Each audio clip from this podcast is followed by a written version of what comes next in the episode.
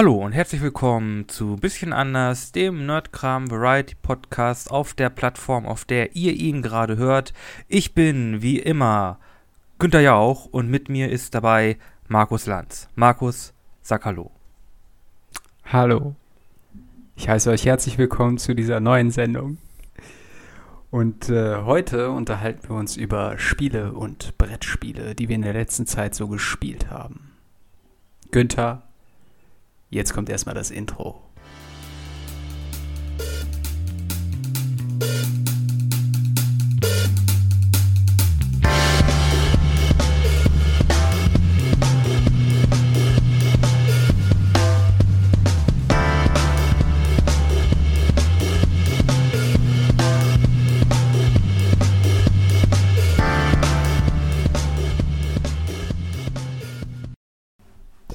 Leute, im Ernst, kauft Schilde.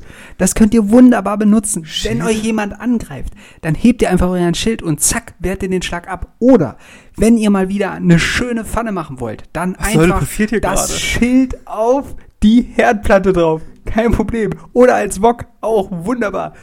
Gibt es auch in Vibranium-Variante. Gar kein Problem. Macht euch einfach euer perfektes Gericht und kauft den nächsten Schild.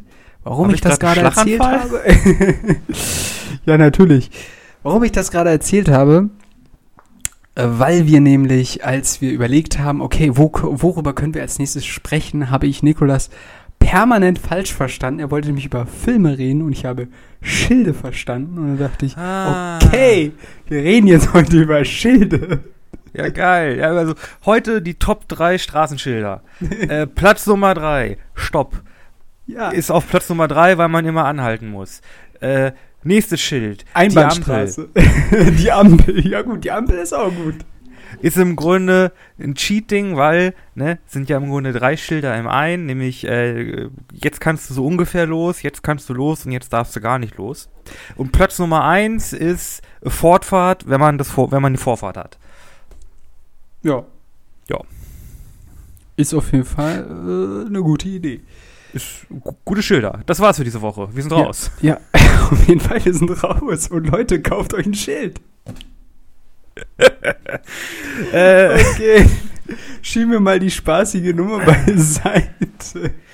äh, Ja, Obwohl- ähm, das passiert, wenn Telefon äh, und WLAN sich genau kreuzen und ich dann immer nur äh, äh, äh, abgehackt verstehe, Filme, Schilde, es wurde alles vermischelt. Ähm, Wir machen einfach eine Kombi-Folge draus. Ähm, nennt sich Captain America.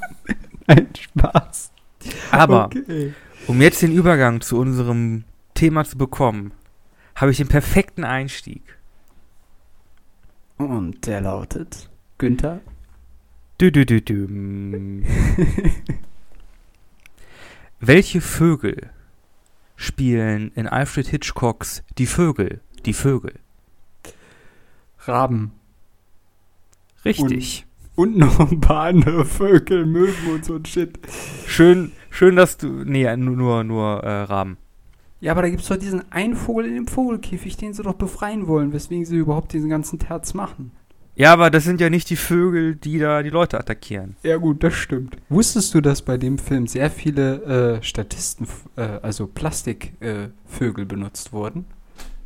Äh, nein, aber ich wusste, dass äh, Alfred Hitchcock der Hauptdarstellerin irgendwie hinterhergestellt hat und die angefangen hat zu stalken oder irgendwie zu, zu bedrängen. Okay, das war Sexuell? mir, das Ja, war mir äh, nicht bewusst. Ja, Hitchcock. du, du bist schon wieder hinter Drama ja hier, ne? Die Ich- Drama ich- Queen hat ich, ich zugeschlagen. brauche es in je. Da rammt mir die Nadel direkt ins Rückenmark. äh, nee, woher äh, weißt du das denn jetzt schon wieder? Äh, ich habe mal ein bisschen was über, über, über Alfred Hitchcock gelesen. Der hat ja auch äh, quasi diesen Kuleshov-Effekt quasi etabliert oder irgendwie erläutert. Das ist ja. Weißt du, was das ist? Nee, ehrlich gesagt nicht. Okay, das ist im Grunde eine Demonstration dadurch, wie Bildsequenzen die Wahrnehmung beeinflussen können. Äh, und das zeigt er an drei Beispielen. Einmal er, einfach, Alfred Hitchcock ist ja nun ein etwas breiterer, älterer Mann und er guckt mit einem ganz neutralen Gesichtsausdruck in die Kamera rein.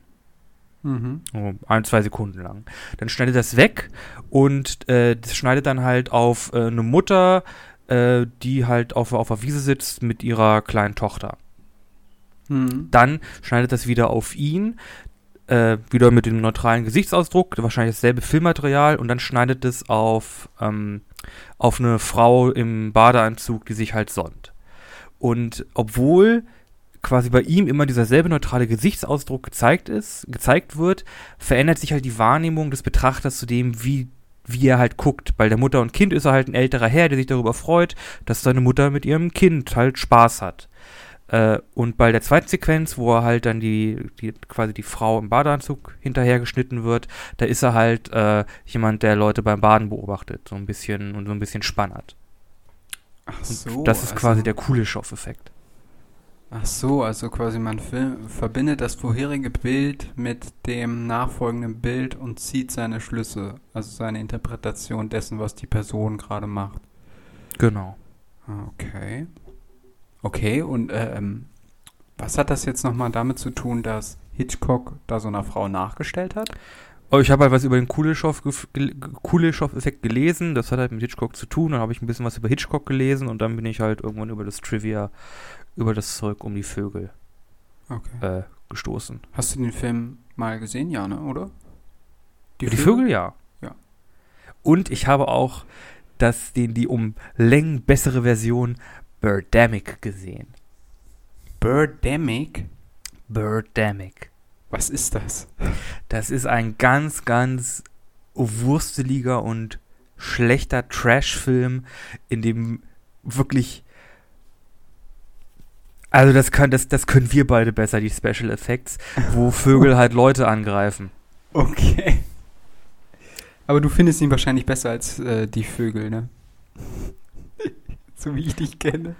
Auf eine bestimmte Art und Weise ja. äh, aber nein, die Vögel ist ja generell, das ist ja ein Meilenstein des im Grunde Horror. Ja, also ich verbinde ihn eigentlich auch äh, mit äh, die Vögel und äh, Psycho auch, ne? Ja, genau. Psycho. Wobei natürlich dann dieses Modell äh, der zwiegespaltenen Persönlichkeit ähm, sehr oft dann übernommen wurde in späteren Filmen. Aber war der Vorreiter, ne? Und der Schrei ist ja weltbekannt, ne? Und die Musik dazu. Genau. Aber jetzt sind wir leider schon von meiner Überleitung so weit weg, dass wir gar nicht mehr wissen, worum es geht. Also habe ich noch eine Überleitung. Okay, hau raus. Wie heißt Bilbo Beutlin aus Der Hobbit in der Herr der Ringe? Bilbo Beutlin? Hä? Genau. Was ist das denn für eine Frage? Äh, die Fragen habe ich übrigens geklaut. Die waren vom, äh, ich glaube, Amazon Prime Twitch Pitch. Äh, gute Fragen. Gute Fragen. Gute Quizfragen. Okay, apropos klauen. Ich werde, glaube ich, in dieser Folge auch noch ein bisschen klauen, aber dazu kommen wir dann noch. Äh, wenn, du, wenn du dich lustig fühlst, mach. Ähm, ja, aber noch nicht. Äh, später dann. Okay. Okay. Aber jetzt fangen wir wirklich an. Es geht um Spiele. Ja, genau. Darum soll es heute gehen. Nicht um Schilde, nicht um Hitchcock und nicht um Filme und nicht um Schilde. Äh, hatte ich schon gesagt. Okay. Spiele. Ähm, du hast ja ein bisschen was auf dem Zettel, was du ähm, quasi jetzt die letzten Wochen und Tage und so weiter ein bisschen gespielt hast. Ähm, und äh, an dieser Stelle sei nochmal erwähnt, wir haben schon mehrere äh, Gaming-Folgen gemacht, also quasi Folgen, wo wir darüber sprechen, okay, das und das ähm, haben wir jetzt in der letzten Zeit so äh, an digitalen Spielen und so weiter gespielt. Wir haben aber auch äh, schon einmal eine Folge gemacht, wo wir über Brettspiele gesprochen haben und aber auch eine, wo wir zum Beispiel auch äh, Pen and Paper Rollenspiele vorgestellt haben. Das ist noch relativ am Anfang. Das sei aber an dieser Stelle nochmal kurz erwähnt. Ja, in die sollte man wahrscheinlich auch nicht reinhören. Die war auch noch ziemlich graupelig, aber. Hm, wobei, da hatten wir das äh, coole äh, äh, Dingens hier, die, diese, dieses Mini-Hörspiel. Ja, aber die, ich glaube, die, die hält inhaltlich die nicht keine Glanzleistung. ja Aber na gut, egal. egal. Heute geht's ein bisschen krumm und quer. Ich habe ähm, doch einiges an Spielen gespielt in letzter Zeit und um einiges, da habe ich ein bisschen Redebedarf. Äh, analog und digital. Hau raus. Äh, womit wollen wir denn anfangen? Ich hätte einen kleinen Rant. Mach ruhig. Also, ja, starte. Okay. Äh, ich habe mir neulich äh, jetzt letztes Wochenende, ich glaube vom 24. bis zum, nee, vom 23. bis zum 25. Äh, 4. war die Orshucks. Äh, das ist quasi die Shut Ups in, in Sit Down Online Spiele Convention, weil globale Pandemie. Und da haben halt jetzt viele Spielehersteller ihre neuen Spiele vorgestellt, die jetzt im Laufe des Jahres quasi noch rauskommen. Finde ich immer ganz interessant, solche Events, weil man einfach sieht, okay, das ist in Arbeit, das kommt raus. Und dann kann man schon mal sehen, okay, das und das sieht interessant aus, das klingt gut. Ja. Guter Äh, Überblick. und wir sprechen ja jetzt um eine Brettspiel-Convention, ne? Genau, wir reden jetzt analoges Oder also Gesellschaftsspiele. ana- ja, also analog ist auch nicht mehr. Das ist ja mittlerweile auch wirklich durchsetzt mit Apps und, hm, ja, stimmt auch und, wieder. und iPad irgendwie Features. Das ist ja. Aber konzentrieren wir uns mal auf das Haptische. genau.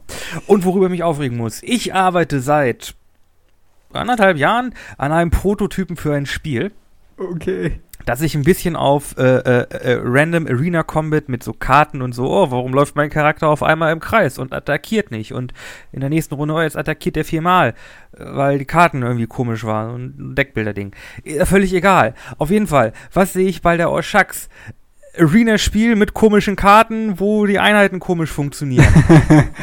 A- Arena Combat Game, wo man irgendwie seltsam mit per Deckbilder äh, seine, seine, seine Kämpfer irgendwie ausstattet. What the fuck?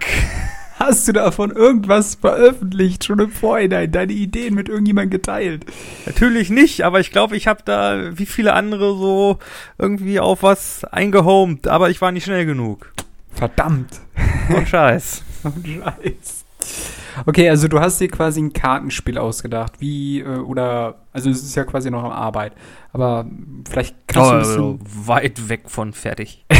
okay, aber vielleicht kannst du ja so ein bisschen erklären, äh, was du dir so gedacht hast. Also es geht irgendwie so ein bisschen um Charaktere, die irgendwie ein bisschen kämpfen können oder gegeneinander kämpfen und das Ganze alles ein bisschen ähm, beliebig oder ein bisschen, bisschen random abläuft oder wie soll man, wie stellt man sich das vor?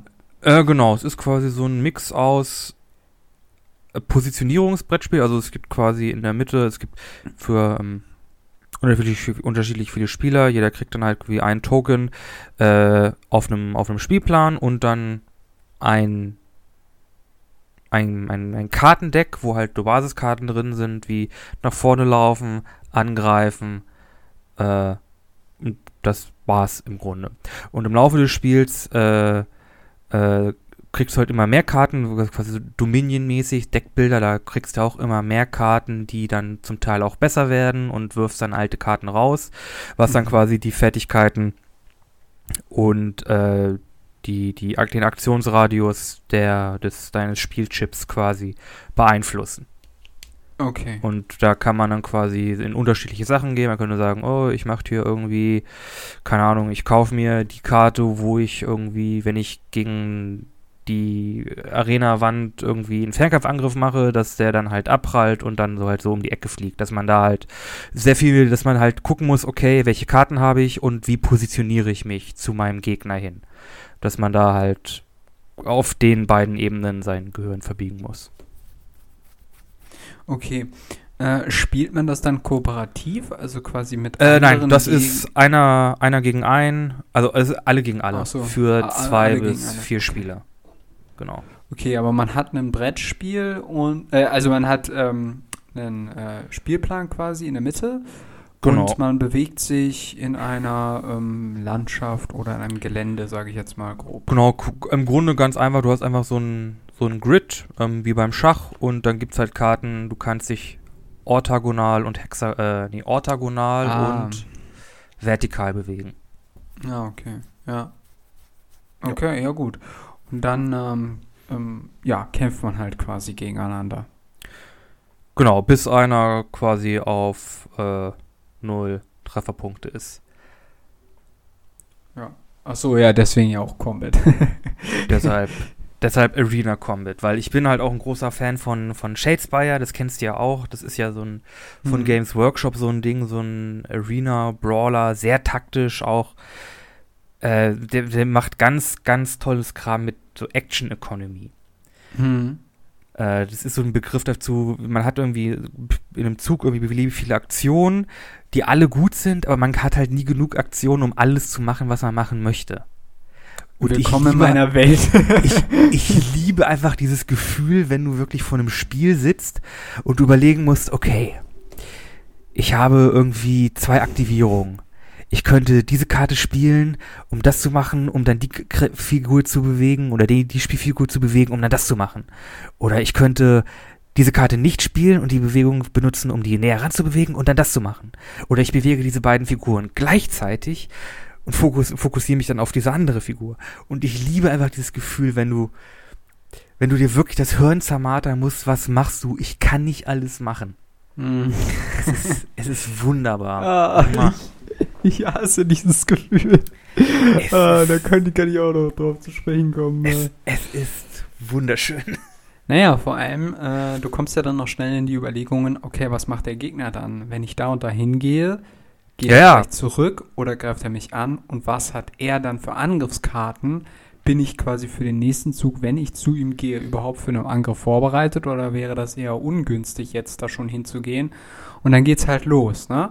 Und dann beginnt halt das Rattern, ne? Also ja, kann ich schon nachvollziehen, dass das äh, interessant sein kann. Also, ich liebe wirklich äh, diese, diese Spiele, wo du wirklich dann in den Tank reinkommst und du wirklich anfangen musst zu überlegen und am besten irgendwie idealerweise irgendwie schon drei Züge im Voraus. Ja, cool wäre natürlich, wenn du irgendwas noch mit Zeit hättest, dass du dann irgendwie so Zeit reisen kannst und irgendwie in der Zukunft dann auf irgendwas zurückgreifen könntest oder so. Das wäre dann crazy. Keine Ahnung, es ist noch, es ist halt, ich habe noch nicht mal einen Prototyp fertig, also das ist alles noch super rough. Ah, okay. Ja, ich habe tatsächlich, ähm, eigentlich ganz interessant, dass du das erwähnst. Ich habe tatsächlich ähm, auch mal versucht, Spiele äh, zu entwickeln, Brettspiele. Und äh, ganz früh habe ich so ein ganz simples Piratenspiel produziert, wo man dann halt mit seinem Schiffchen so äh, mehrere Inseln bereisen kann und Schätze sammeln kann. Aber man kann halt auch durch Aktionskarten von Kraken irgendwie äh, versenkt werden und so weiter. Das war eigentlich ganz lustig, aber irgendwie ist es in der Versenkung verschwunden. Und ähm, ja, Ich habe ja, hatte ich noch, äh, ganz kurz, so, äh, hatte ich Ja, noch ein anderes, ein, noch ein anderes Spiel, wo es so um vier Städte ging. Das hatte ich so ein bisschen von Siedler abgeleitet, aber nicht quasi das Siedlerspiel, sondern ähm, eher das ähm, Computerspiel, wo man quasi so nach und nach seine Territorien besetzt und dann ähm, versucht, so eine kleine Stadt irgendwie hochzuziehen. Das war eigentlich auch nicht schlecht, aber irgendwie bin ich da auch äh, irgendwann, habe ich es nicht mehr weitergemacht und dann habe ich es vergessen und keine Ahnung. okay, du wolltest was sagen, sorry. ja äh, ich habe ja schon zwei Spiele quasi designt und auch rausgebracht, allerdings in super kleiner Auflage. Okay. Ja, ja, äh, einmal ein, äh, ein Tabletop-Rollenspiel, Ja. also sowas la D&D Shadowrun. Ah, okay. Äh, allerdings basierend auf einem auf so einem, äh, na, hier, wie heißt es? Non-Setting-Specific System, was ich dann einfach quasi gemoddet habe und einfach ein, ein eigenes Setting damit draufgeklatscht habe und noch einige meiner eigenen Mechaniken. Äh, ist in einer irgendwie 50er Auflage oder so habe ich das rausgebracht und habe das an der Uni dann, dann rausgegeben. Okay. Ist auch ehrlich gesagt eine Arbeit, die jetzt im Nachhinein qualitativ, naja, war halt erstes Semester äh, nicht mehr ganz so schön ist. Und dann äh, vor zwei Semestern habe ich ein Partyspiel designt und auch gedruckt und Karten gemacht und das hat sogar eine Box und eine Anleitung und alles. Den ganzen Schwang. Wow. Ja. Voll cool. Ja, ähm, also du hattest ja jetzt äh, quasi einmal so einen äh, Rant, so, so, so einen leichten Ärger darüber. Ähm, aber was gab's denn jetzt noch? Weil du meintest ja, du hättest ja noch äh, viele andere Sachen gespielt. Ja, äh, dann bewegen wir uns, glaube ich, schon aus dem analogen Raum raus. Oder willst du noch was über analoge Spiele sagen?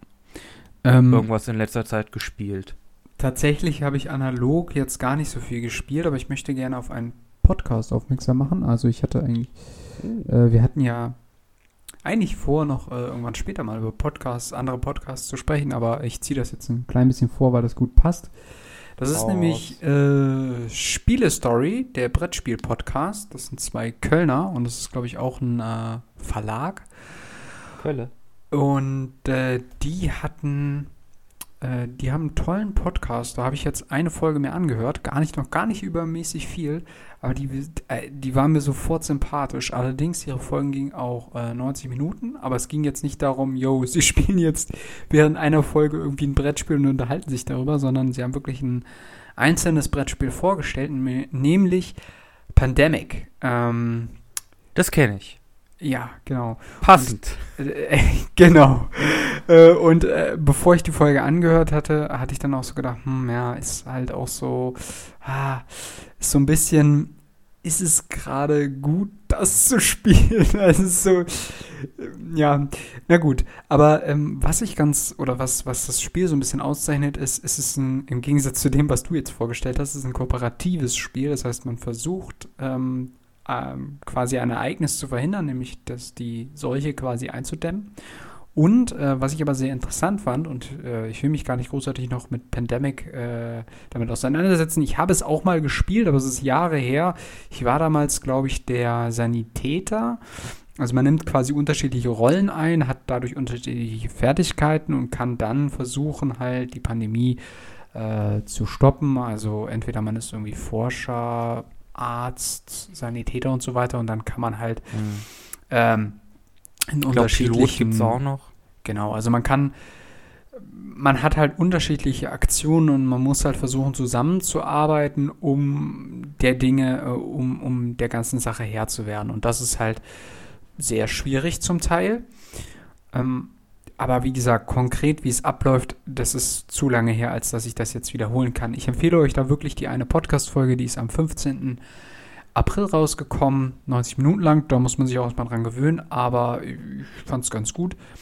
Ähm, was äh, ich aber darüber hinaus noch ganz interessant fand, war, dass sie ganz, dass sich auf diesem Ansatz Pandemic ganz viele Varianten dieser kooperatistischen Spielweise durchgesetzt haben in anderen Spielbereichen.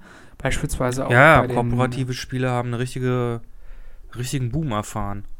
Genau, also die haben sogar gesagt, dass es so ein bisschen in den Lovecraft-Horror-Kram mit reingerutscht ist, dass es da auch irgendwie so eine Art kooperative Spiele gab. Und was mich besonders Ja. interessiert natürlich, ähm, äh, was mit Historie zu tun hat, es gibt einen Ableger für äh, Rom. Und dann bist du quasi im alten Rom und versuchst äh, quasi das Imperium zu schützen gegen die äh, wilden Horden, also gegen irgendwelche äh, Eindringlinge von außen. Ich fühle mich diskriminiert. Ähm, du kannst dich aber auch mit denen verbünden, um dein Reich zu vergrößern. also auch da ist quasi so eine Art kooperatistischer Faktor mit drin und das fand ich ganz interessant. Also wenn ähm, tatsächlich das dann hier alles mal irgendwann vorbei ist, hoffentlich, ähm, dann bin ich schon am überlegen, mir das vielleicht mal zu besorgen. Also das klang auf jeden Fall sehr interessant. Ähm, und man versucht dann quasi gemeinsam einen äußeren Feind zu bekämpfen, um das Reich zu sichern. Ähm, ja, und das war halt auch so kooperatistisch und das hört sich eigentlich ganz gut an. Und äh, ja, das wollte ich eigentlich nur mal erwähnen. An dieser Stelle gehen Grüße raus an äh, Spiele-Stories, der Brettspiel-Podcast. Das klingt doch nice. Das klingt doch nice. Aber du hast ja jetzt einiges auf dem Zettel, was noch digital ist. Ja. Äh, zum einen habe ich mich auf ein ganz schön Dedelic Point-and-Click ähm, Adventure Bänder begeben. Okay. Also Quicktime-Events äh, und sowas. Nee, keine, keine, keine, ja, obwohl doch so ein bisschen. Nee, ähm, So ein äh, Searching. ich an? Also. Dedelic, deutscher Entwickler, ist halt in seiner Blütezeit wirklich für Adventure Games bekannt gewesen. Äh, das Ganze hat angefangen, dass jetzt äh, auf oh Gott, wie heißt er? Äh, äh, nicht Steam, der andere digitale Spiellauncher Äh, Epic. äh, Ach so. Äh, da gab es jetzt die Deponia-Trilogie, Quadrologie, äh, quasi für, für Lau. Und da habe ich gedacht, ey, das sind super Spiele, da greife ich doch nochmal zu und gucke nochmal rein, weil ich die in der, äh, in der, in der Mittel- und in, zum Teil auch noch in der Grundschule gespielt habe. Äh, und ich ähm, sehr schöne Erinnerungen an diese Spiele habe. Und dann habe ich die, habe ich die durchgespielt, äh, dann äh, auch noch von sel vom selben, auch von Dedelic, äh, die Säulen der Erde, so ein moderneres Point-and-Click-Adventure und dann auch noch ganz oldschoolige wie Edna bricht aus und Harveys neue Augen. Okay.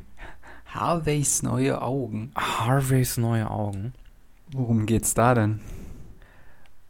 Äh, in Harveys neue Augen geht es um ein kleines Mädchen, das in einer Kathol nee, in einem katholischen Internat, glaube ich, wohnt, Waisenhaus, irgendwie so, äh, und quasi ähm, ja versucht für ihren Stoffhasen neue Augen, der Stoffhase heißt Harvey, neue Augen zu bekommen. Und dieser Stoffhase stiftet sie quasi immer dazu an, Unfug zu machen, was ähm, meistens für einige Leute sehr blutig endet.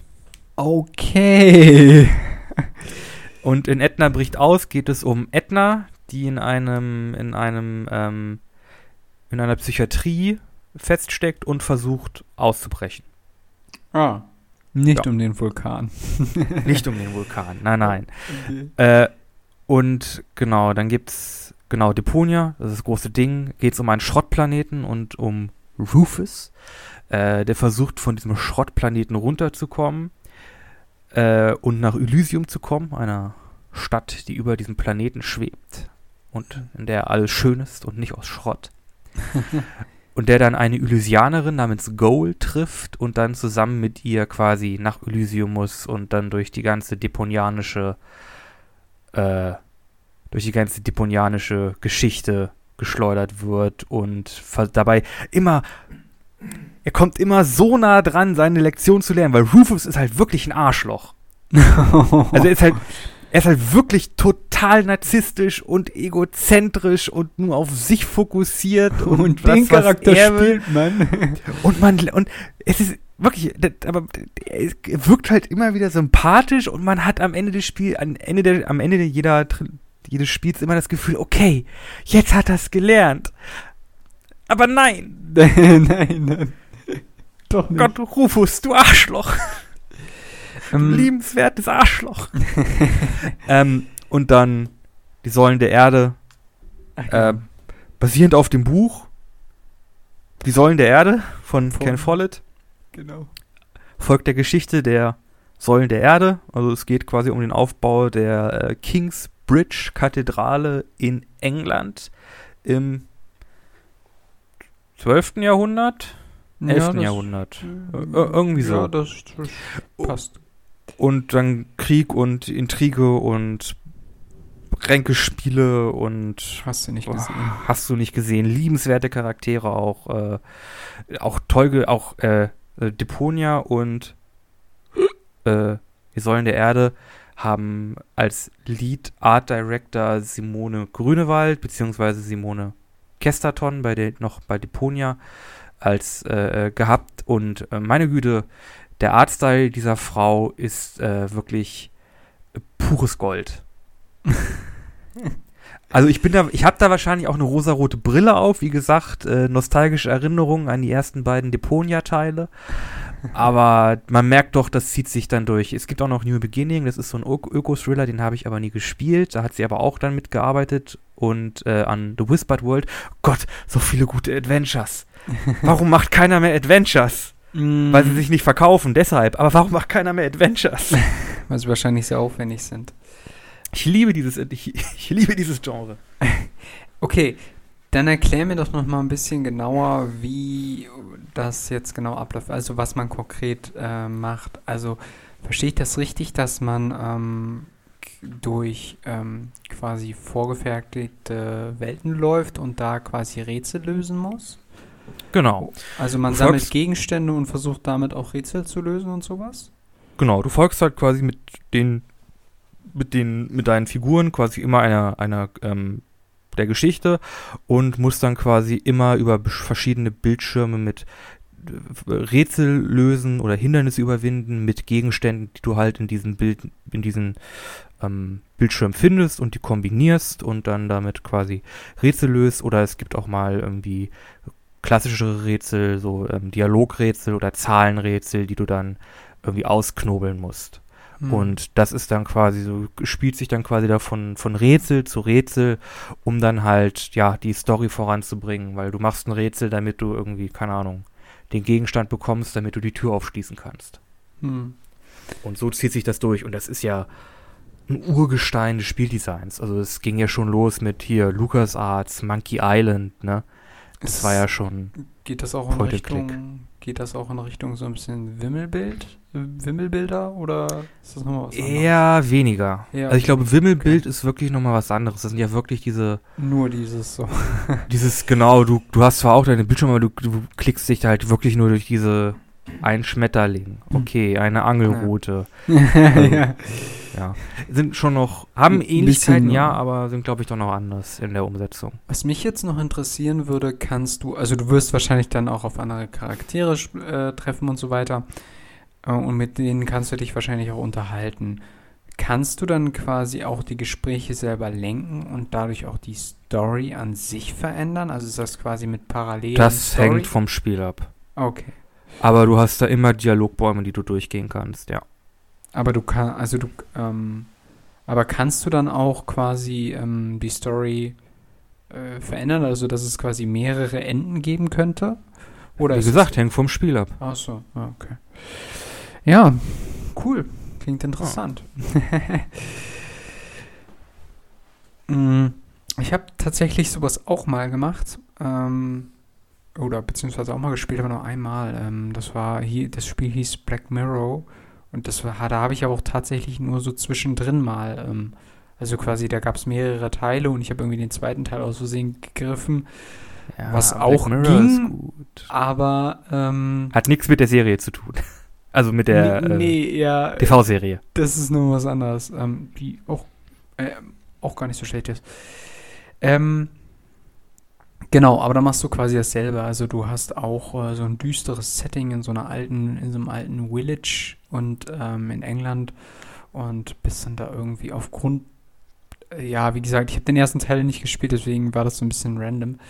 Ähm, aber du musst dann halt auch Rätsel und so weiter lösen. Ist, also eigentlich will man ja nie schummeln, ne? Aber es gibt dann, gab dann wirklich so eine Situation, wo ich dann nicht weiterkam. Und dann habe ich einfach auf YouTube geguckt, wie ich da weiterkam, weil irgendwie hing ich da so fest. Ging es Hm. dir da auch mal bei solchen Spielen?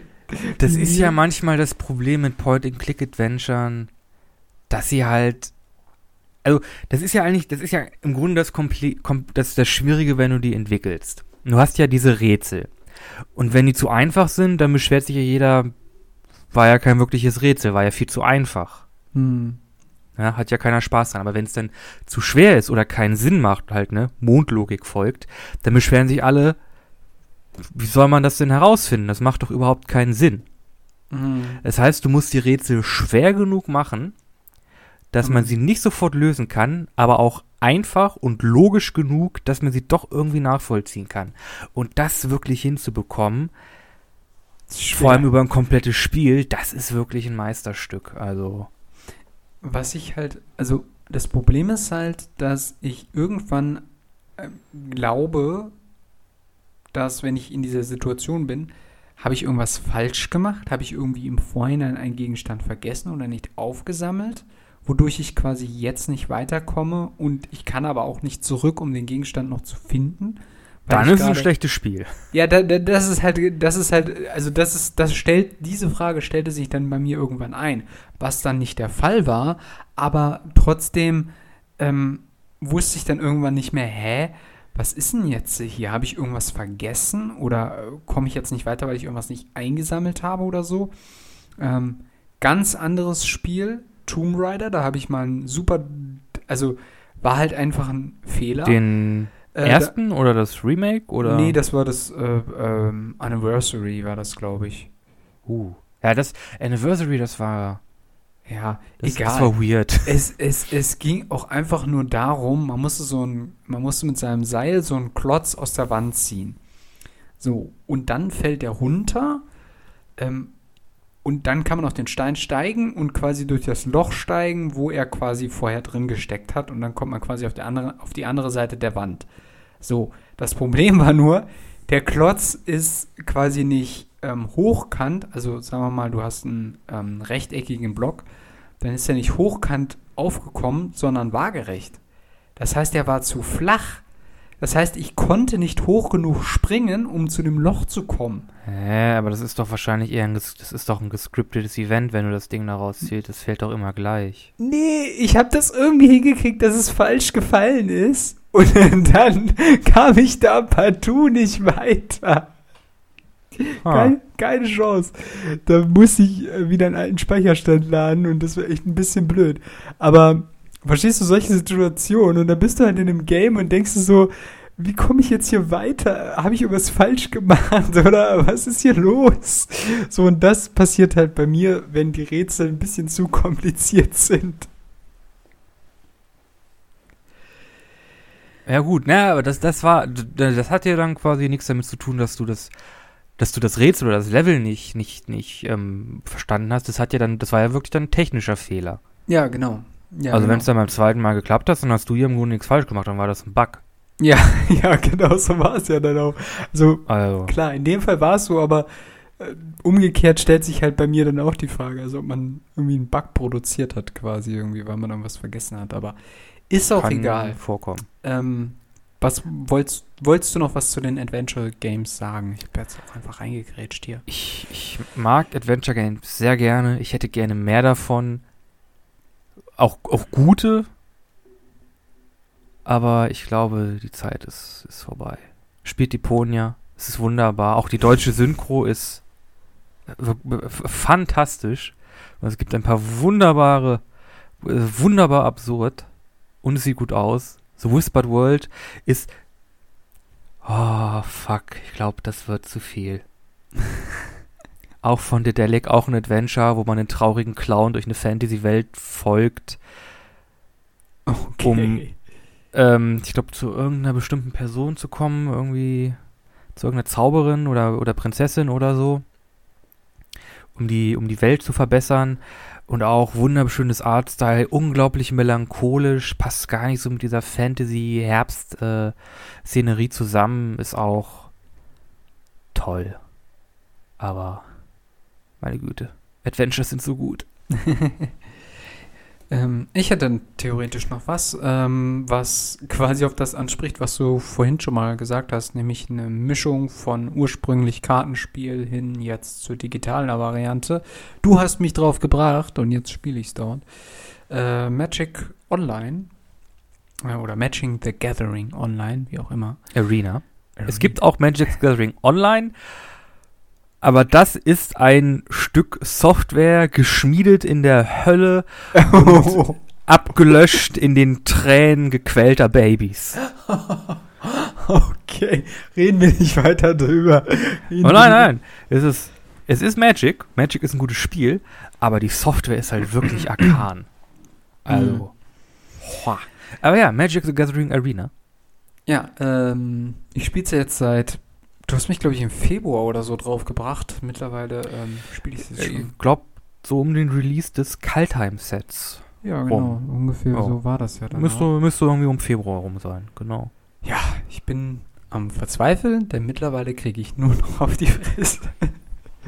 Also, die Situation, äh, die du vorhin beschrieben hast, hm, was mache ich jetzt? Gebe ich jetzt dafür die Ressourcen aus oder dafür? Ah, aber wenn er das macht, dann komme ich da wieder nicht weiter. Und wenn ich jetzt nicht eine Kreatur spiele, kriege ich wieder Schaden. Und wenn ich das nicht mache, und, ah, und da könnte ich aber Lebenspunkte bekommen.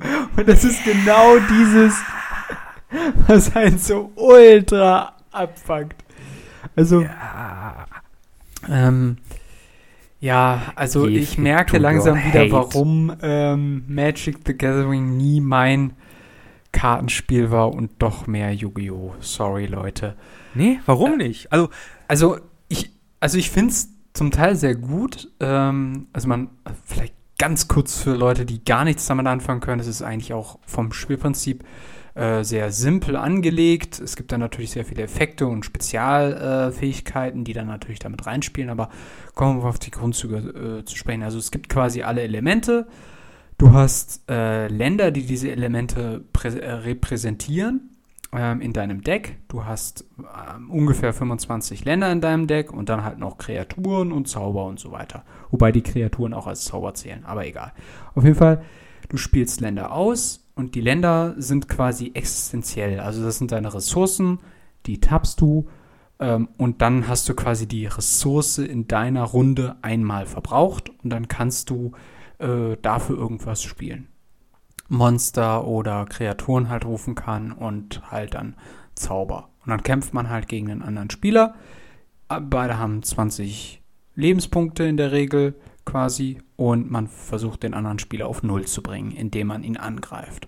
Und der Gegner kann sich halt schützen durch Kreaturen oder Zauberkarten, die Schaden verhindern oder Kreaturen töten oder sonst wie was. Also das ist, ist quasi das Grundprinzip, um es jetzt mal ganz grob zu erklären.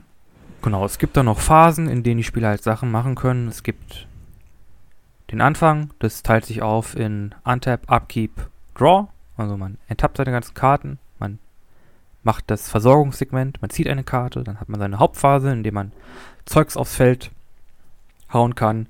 Man greift an, dann hat man nochmal eine Hauptphase, wo man nochmal Zeug raushauen kann und dann ist der Zug zu Ende und das Zugende teilt sich quasi auf in äh, Cleanup-Step, und dann äh, End of Turn. Also dann wird der Zug wirklich beendet und es geht zum Gegner rüber.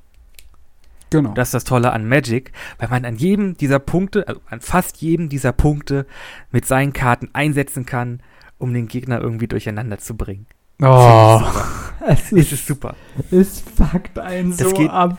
Weißt du, du machst was, du rufst quasi, ähm, also ich habe ein Valkyrendeck, also man ruft halt einen Engel aufs Feld oder so, kommt Counterspell. sofort, zack, Mord. Tot. Ja. Kreatur weg. Ressourcen umsonst ausgegeben. Ist doch super. Ah. Ja, das musst du halt, das, das musst du erwarten.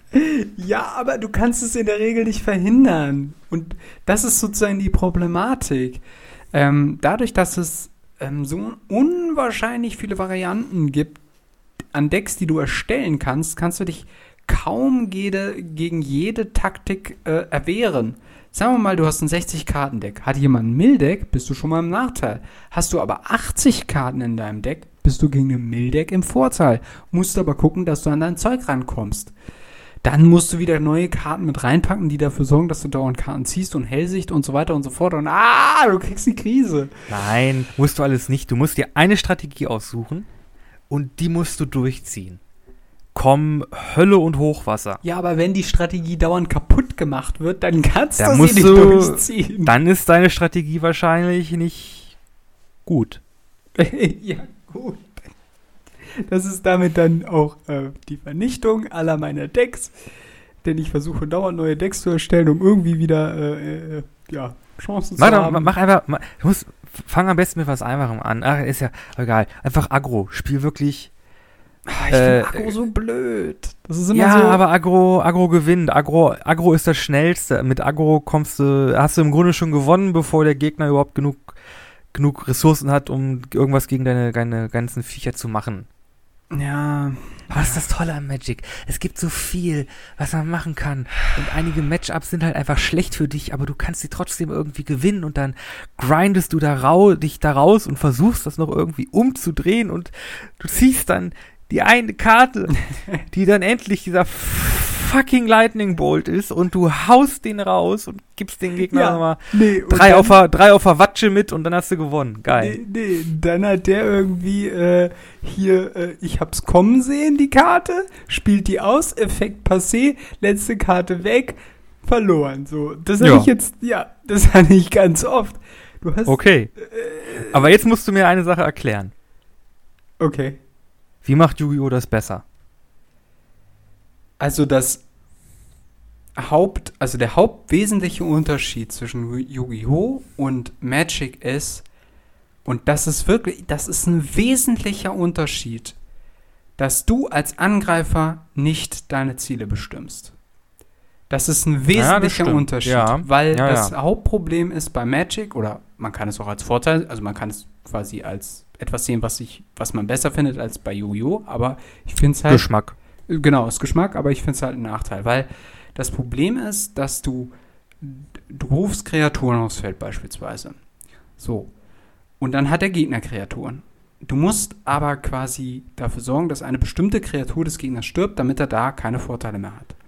Aber der Gegner hat permanent, also es sei denn, du hast halt spezielle Karten, die das dann erzeugen, die musst du dann halt haben, klar, das kann man nicht sagen, aber der Gegner hat im Grunde genommen aufgrund der Regeln permanent die Kontrolle darüber, greifst du jetzt deine Monster an oder lässt du quasi den Angriff durch.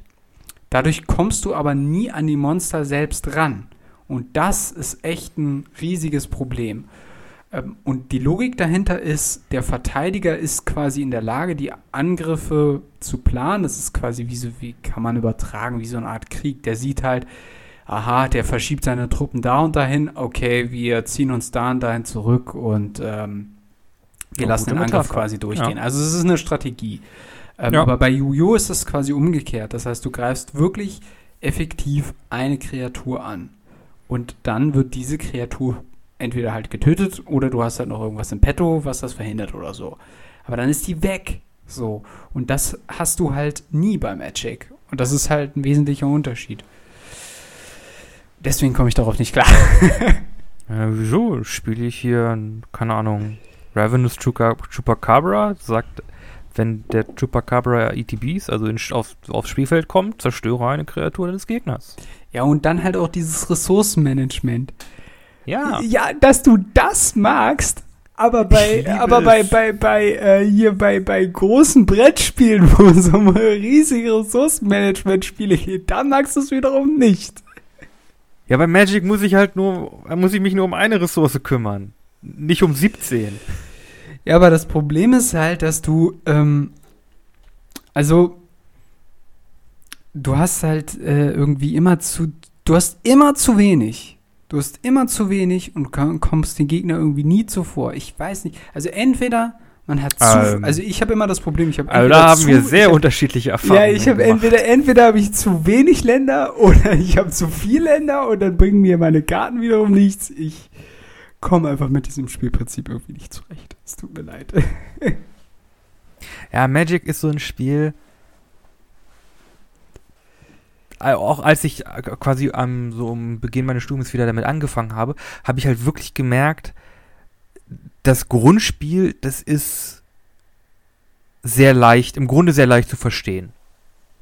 Hm. Also die, die, die Grundmechaniken, so, ah, ich habe so viele Karten, okay, ich ziehe ich ziehe jeden Zug eine, hab dann, ich kann ein Land spielen, bla bla bla, so geht angreifen, Zug, Ende.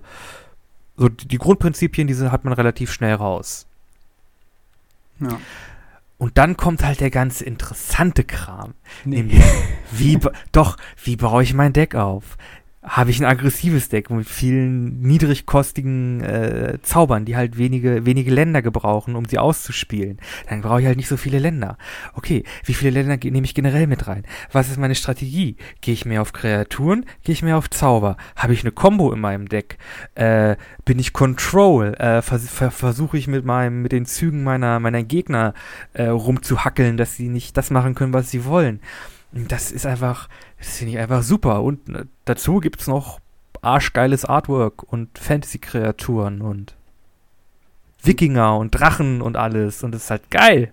Ja gut, das, äh, dem Artwork kann ich mich anschließen. Also das ist schon schön, ja. Also Aber ich hab ja-.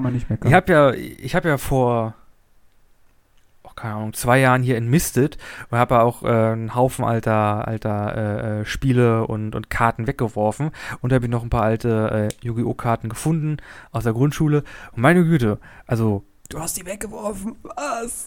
Ja, also, du glaub mir, da war da war nix, Kleber. da war da war nix bei, was dir noch irgendwie, da war hier kein äh, was das äh, Exodia. Kein kein White-Eyed Dragon First Printing der jetzt irgendwie 300 Euro bringt. Aber da ist schon, also viel von dem Artwork ist schon hart grützig. Also Ja, es ist halt. Das ist so- ich würde sagen, also es die ist Hin- anders. Es die, die anders. Hintergründe sind schon ziemlich Ja, gut, also. MS Paint Worlds. Also zum Teil ist schon nicht so, ist schon nicht so sexy. Zum Teil stimmt das, aber es gibt mittlerweile auch Karten, die sehen schon ziemlich nice aus. Also, ähm, wobei das auch sehr vielfältig ist. Also, ich weiß nicht, warum ich äh, damit irgendwie besser klarkomme als bei Magic, weil im Grunde genommen ist es ja das Prinzip, also über das ich mich quasi aufrege, dass du so viele unterschiedliche Kombinationen und Decks dir erstellen kannst, dass du nie auf alles vorbereitet sein kannst. Das hast du bei beiden Spielen. Äh, also im Grunde genommen ist es eigentlich kein Ausschlusskriterium, aber irgendwie komme ich halt mit dem Spielprinzip nicht so gut klar. Oder vielleicht habe ich einfach noch nicht die richtige äh, die Farbe gefunden, die mir Glück bringt. Ich weiß es nicht. Aber also. Ja, versuch mal, versuch's mal mit Colorless. Nein. Also das, also zum Beispiel auch ähm, ganz simples, also es gibt quasi auch so, ähm, wie soll ich sagen, so Grundfertigkeiten wie äh, Lebensverknüpfung, Todesberührung, fliegend, äh, bedrohlich, Trampelschaden, äh, Keywords, Doppel aber die hast du ja in jedem Spiel. und Doppelschlag. Genau. Genau. Und ähm, also die tauchen halt quasi über alle möglichen Karten und Farben hinaus immer wieder auf. Gibt es in allen möglichen Varianten und so weiter. Und beispielsweise hast du, sagen wir mal, du hast ein Deck, das darauf basiert, irgendwie starke Kreaturen schnell aufs Feld zu bringen. Und dann ja. hat einer Todesberührung. So eine läppische Ratte, die deine komplette Kreatur in einem Zug tötet. Und du hast ja. nichts dadurch gewonnen. So, du, du denkst dir halt nur so, toll, jetzt habe ich so viel Mana ausgegeben und der muss nur zwei Mana tappen für seine Ratte und kann irgendwie so einen Dinosaurier töten. So, weißt du? Aber warum greifst, warum greifst du mit einer einzigen Kreatur an, wenn der Kreatur mit Todesberührung da hat? Das ist kein, kein schlauer Angriff. Äh, nee, ja, also ich meine halt nur generell. Also du, du kannst natürlich, also sagen wir mal, jemand hat sein Deck wirklich nur auf diese Todesberührungskiste ausgelegt.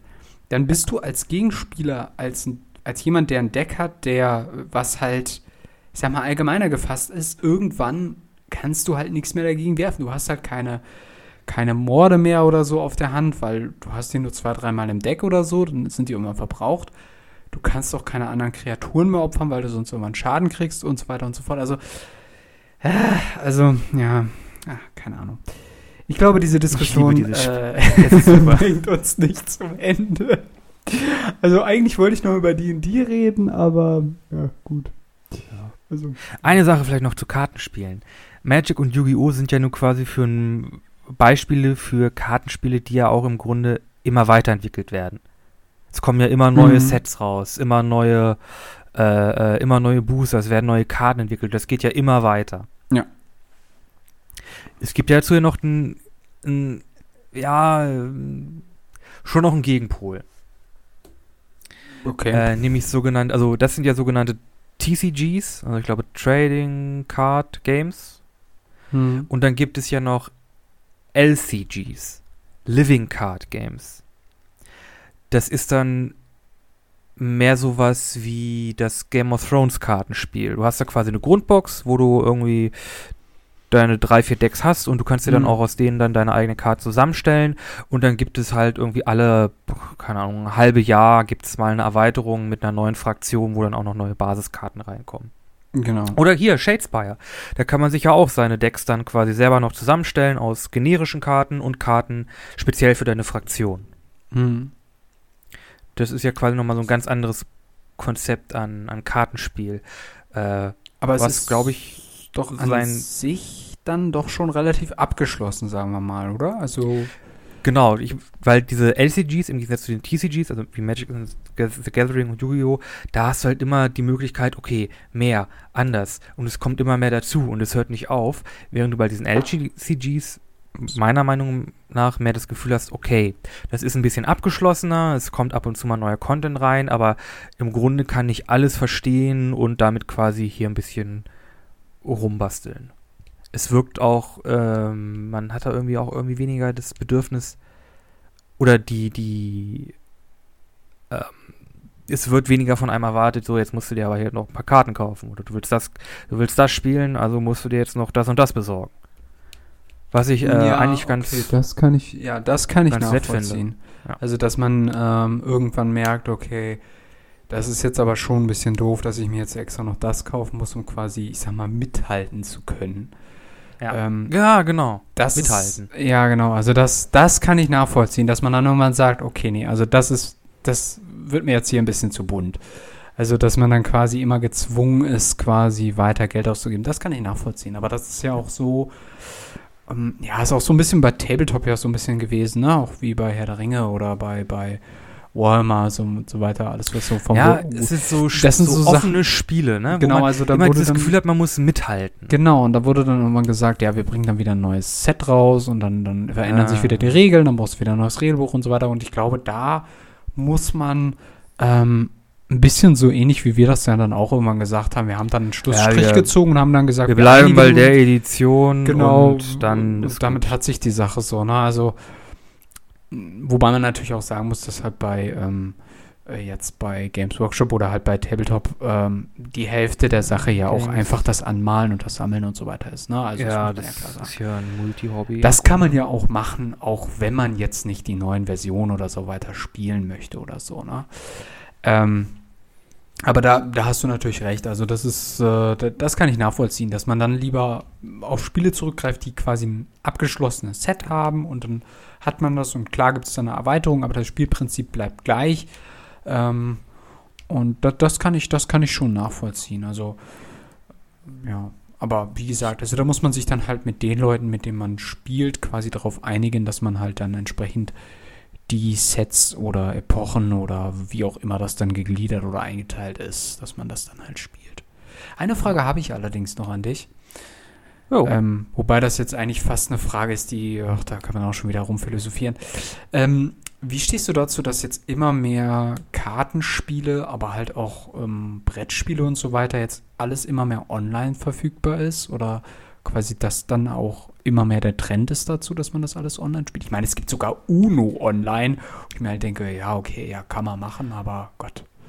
Also jetzt im Kontext der globalen Pandemie, die seit fast zwei Jahren anhält, sehr gut. Oh mein Gott, ja, bitte. Bitte, bitte. Was ich blöd finde, ist, wenn du halt wirklich ein Brettspiel hast, du hast ja jetzt für, keine Ahnung, 30 Euro da einen Kasten geholt und willst dann halt irgendwie hier ist äh, äh, Brettspielabend mit, mit, mit äh, Dave und, und äh, äh, mit, ja, mit Dave und Luke. Äh, und dann heißt es, jo, zum Spielen wird Companion-App benötigt. Bitte im iStore oder nee, im Apple Store oder auf, oh Gott, wie heißt das, Google Play runterladen. Da muss ich sagen, nee, Gibt's ich keinen sowas? Bock drauf. Ja, ja, ja, ja. Gibt's, es gibt viele Spiele, die funktionieren nur noch mit, mit einer Companion-App.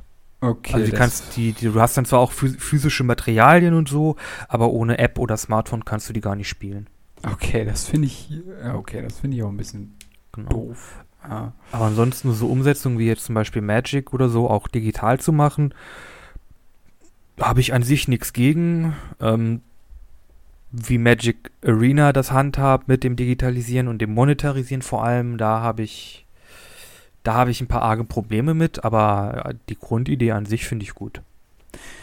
Habe ich nichts Das finde ich eigentlich auch nochmal, ähm, ja gut, wir sind schon fast am Ende, aber ich muss einfach nochmal nachfragen. Also, wir spielen ja, genau, dieses Arena-Spiel, ähm, und du kriegst ja quasi ähm, eine Einführung, du kriegst ein Tutorial, du kriegst quasi Anfangs-Decks, das sind so Standard-Decks ähm, mit allen möglichen Farben, schaltest du halt frei und dann kriegst du halt auch in der Regel, ja, so ganz, ach, so zehn Decks am Anfang, die du dir freispielen kannst. Ähm, Also Starterdecks, genau. Du kriegst ja eine intern, äh, ähm, eine Gaming-Währung ist da ja drin, äh, die, die du halt ausgeben kannst für Booster und so weiter. Ja, Ähm, Gold. Genau. Ähm, Hm. Aber das kriegst du ja quasi alles umsonst. Wenn du jetzt in den Laden gehen würdest, würdest du für einen Booster 2,50 bezahlen, wahrscheinlich noch mehr. Keine Ahnung, wie viel jetzt gerade ein Magic Booster kostet. Ähm, Ich das kriegst du nicht 2,50, umsonst. 3 Euro. Na, also du, oder du musst für ein Deck einen 10er oder vielleicht sogar 12 Euro, 15 Euro äh, auf den Tisch legen. Ähm, und da kriegst du ja alles umsonst quasi. Also ich, ich verstehe halt nicht, warum du dich darüber beklagst. Also klar, die haben dann halt noch einen monetären Teil.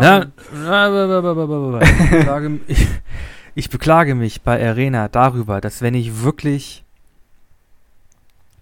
wirklich ein Deck spielen möchte, also ein Deck, das kompetitiv ist, Also mit dem ich, äh, mit dem ich in, äh, mit dem ich ranken kann oder mit dem ich in einem, in einem oder auch mal in einem Turnier spielen kann.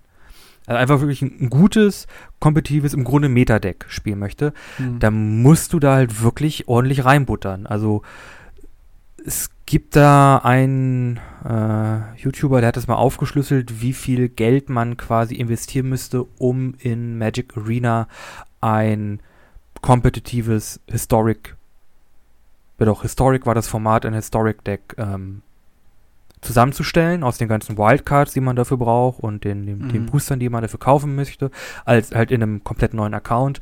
Und man musste ungefähr 300 Euro reinbuttern, bis man dieses Deck quasi fertig hat. Und wie viel Und das ist? Wenn man das Ge nicht- Geld. ja, ja, klar. Aber du könntest es ja quasi auch alles im Spiel freischalten. Ja, pf, zwölf Jahre oder so. Ja, Also genau. wie gesagt, was, was die, was die Economy angeht in, in, in, in Magic Arena, in Sachen, wie du Karten freischaltest und bekommst, wie viel Gold du bekommst und Booster, die du freischaltest, da steht der Spieler auf der, äh, im Grunde auf der kürzeren. Oder auf der, auf der Seite, wo man sagt, okay, ich möchte halt wirklich ein bisschen, kom bisschen kompetitiv spielen, dann musst du halt quasi schon Geld in die Hand nehmen und halt auch bei Arena Mhm. viel Geld. Oder vergleichsweise viel Geld zu anderen Online-Spielen oder Okay. physischen Spielen. Ähm, ja, also das merkt man halt insofern auch, dass man, ja, man stößt halt auf gewisse Grenzen. Ne? Also man hat halt Decks. Ich meine, klar, du merkst es ja auch. Du, du, du ziehst ja auch mit deinem, ähm, mit deinem, ähm, na, Valkyren ich weiß nicht, Ho ja, im, im Grunde, du, du ziehst ja mit einem Homebrew-Deck los. Das ist ja, also, also mit Valkyren wirst du kein GP oder kein Magic Fest oder keine Mythic Championship oder wie auch immer es jetzt heißt, Manu! äh, gewinnen. Ist einfach, ja, der ist halt nett. Äh, aber wenn du halt wirklich dann halt auch, auch leddern möchtest, dann stoßt du halt irgendwann auf Decks, die halt kompetitiv sind. Du stößt halt auf, keine Ahnung, was gibt's momentan? Azorius Flash, Mono Green Stompy. Äh, in Eldraine war, glaube ich, irgendwie Mono Black Katze in den Mhm. Ofen ein Ding. Und das waren halt kompetitive Decks, mit denen du halt mit deinem Homebrew äh, Valkyren einfach hart abstinkst.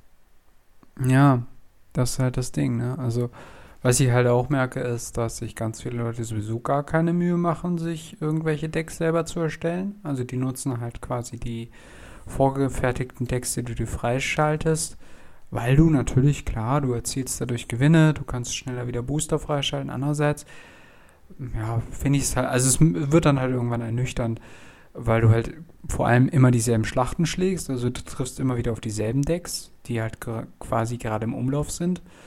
Und ähm, weil diese Strategien innerhalb dieser Decks halt sehr stark sind, sind es halt gute Decks. Also haben halt die Spieler. Also die Starter-Decks sind jetzt nicht ja, gerade gut, die. Starter-Decks nicht, aber die, die so rauskommen, sind gar nicht so blöd. Aber wie auch immer, ich glaube, was man vielleicht als kleines Fazit so ein bisschen äh, jetzt ähm, aus diesem Online-Spiel jetzt ziehen sollte, ist, glaube ich, was Spaß macht, einfach mit seinen Kollegen das einfach weiterhin spielt und sagt, okay, man trifft sich da und spielt es dann halt online, weil man sich halt sonst jetzt nicht physisch treffen kann.